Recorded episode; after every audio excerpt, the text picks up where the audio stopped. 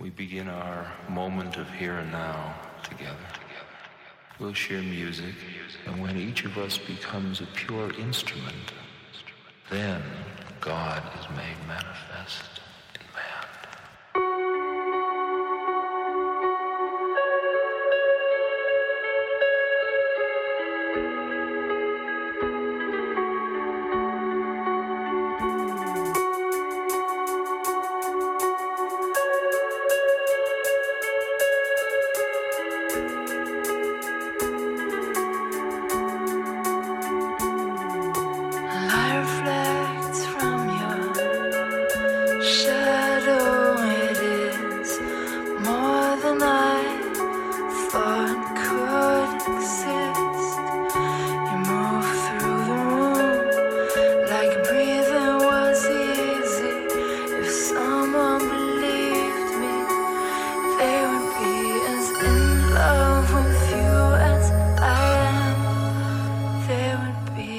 in love with you as I